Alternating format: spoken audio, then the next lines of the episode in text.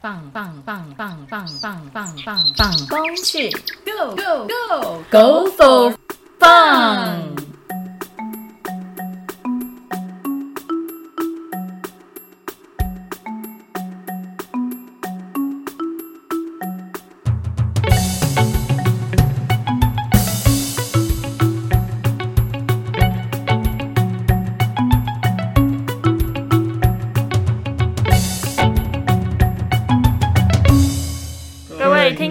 友，大家好，欢迎收听《放风去》。我是今天的主讲人之一，我是自治系的彭冠博。我是法律系的林恩，我是关游戏的杨新元。我们今天要来聊的主题是炊事饮水系统。说到这，观众可能有些困惑，说：“诶，饮水我还听得懂，可是什么是炊事啊？”我们请林恩来解释一下。其实简单来说，炊煮就是煮东西，那炊事饮水系统的系统就是在谈我们要如何登山，怎么煮东西，该准备什么锅子，要用怎样的炉具来烹煮。当在野外水壶没水时，应该用什么方法来取水？好，谢谢林恩。那我想问新源，你有在野外煮过东西的经验吗？我没有自己煮过，我都负责吃而已。那你印象中是有用到什么锅具呢？嗯，没有诶，我都不知道原来还有分哦。锅子不都差不多都是用铁做的吗？不不不，就让我来告诉你它们的差别。首先，我要来介绍常见的锅具种类，有饭锅、汤锅跟平底锅。饭锅呢，顾名思义，它就是用来专门煮饭的。它的优点在于说，它煮饭的异味可以少一些；缺点上的话，就是它比汤锅还要小一点。那汤锅的部分，除了可以煮汤，也可以拿来炒菜。重点是它炒菜时比较不会掉，比较稳。缺点就是它比较不适合煮水。诶，说到这，大家可能会很疑问说，汤锅怎么会不适合煮水呢？不就是用来煮汤的吗？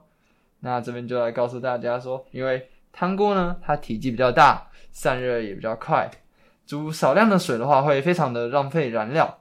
再来，如果洗不干净的话，有时会有油垢味，会影响煮水的品质。哦，原来如此。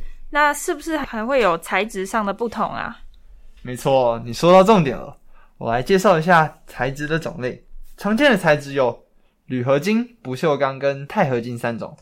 以登山初学者来说，铝合金是最适合的，它的重量比较轻，而且是最便宜的。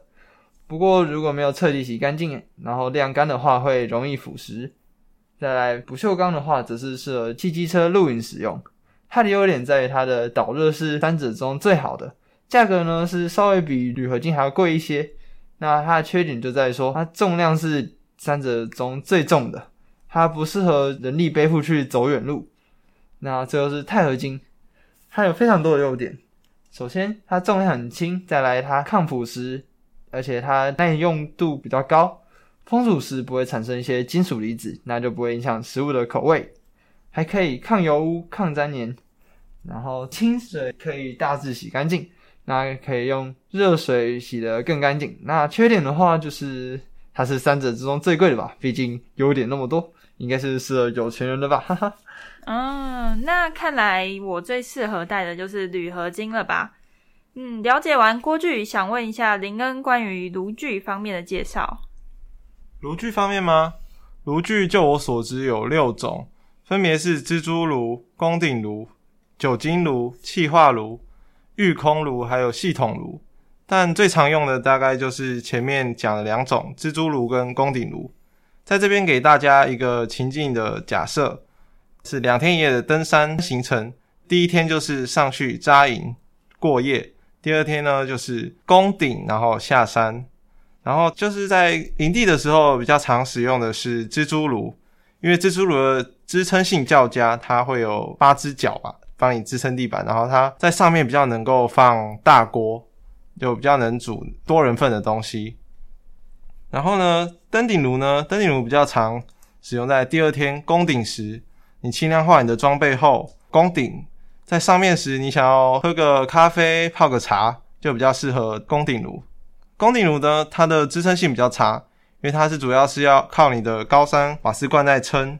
然后呢，在这两种炉头上，我要跟大家。补充一下，就会发现一个按钮，按下去会有哒哒的声。那个是电子点火器。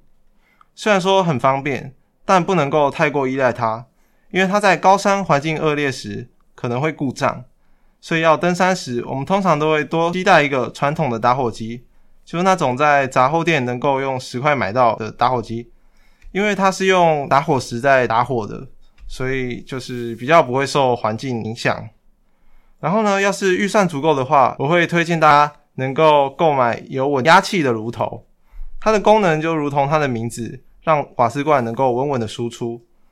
因为呢，有时候在瓦斯罐在用久之后，原本是大火了。它会随时间慢慢的火会越来越小，你用了稳压器，它就会持续的维持在那个大火的状态。然后呢，瓦斯罐其实有分两种，就是卡式瓦斯罐跟高山瓦斯罐。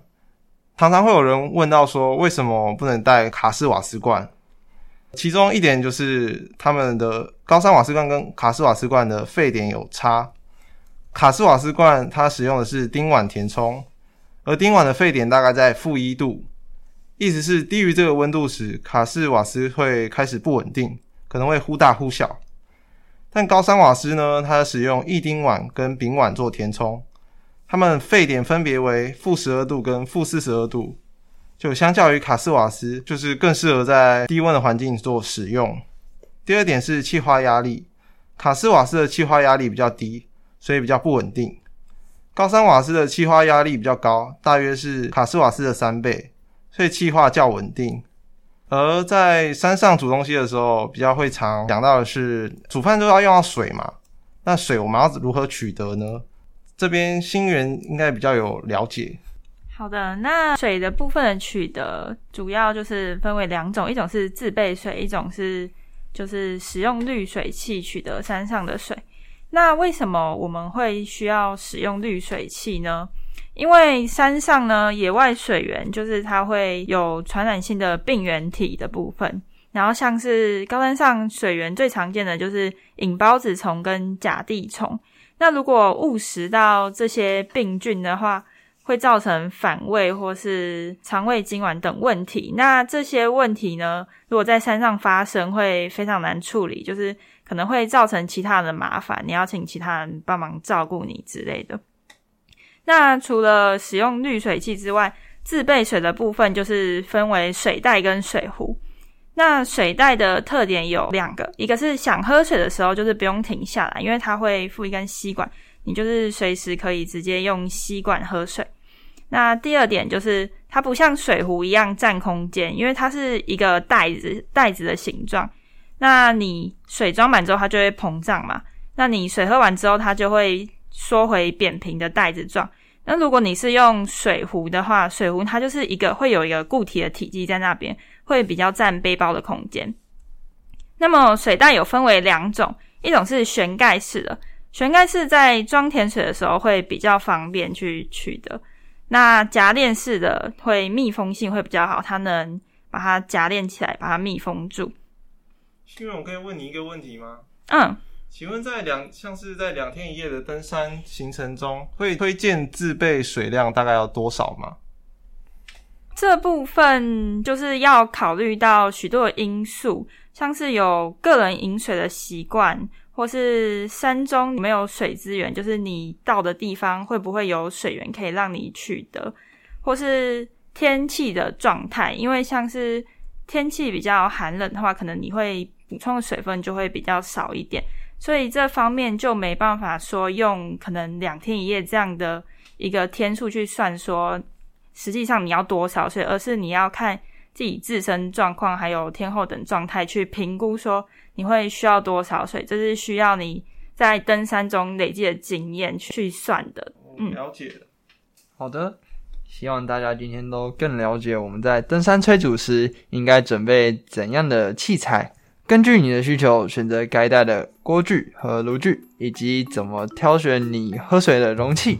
好，今天的节目就到这边，谢谢大家的收听，放风去，我们下次见，拜拜。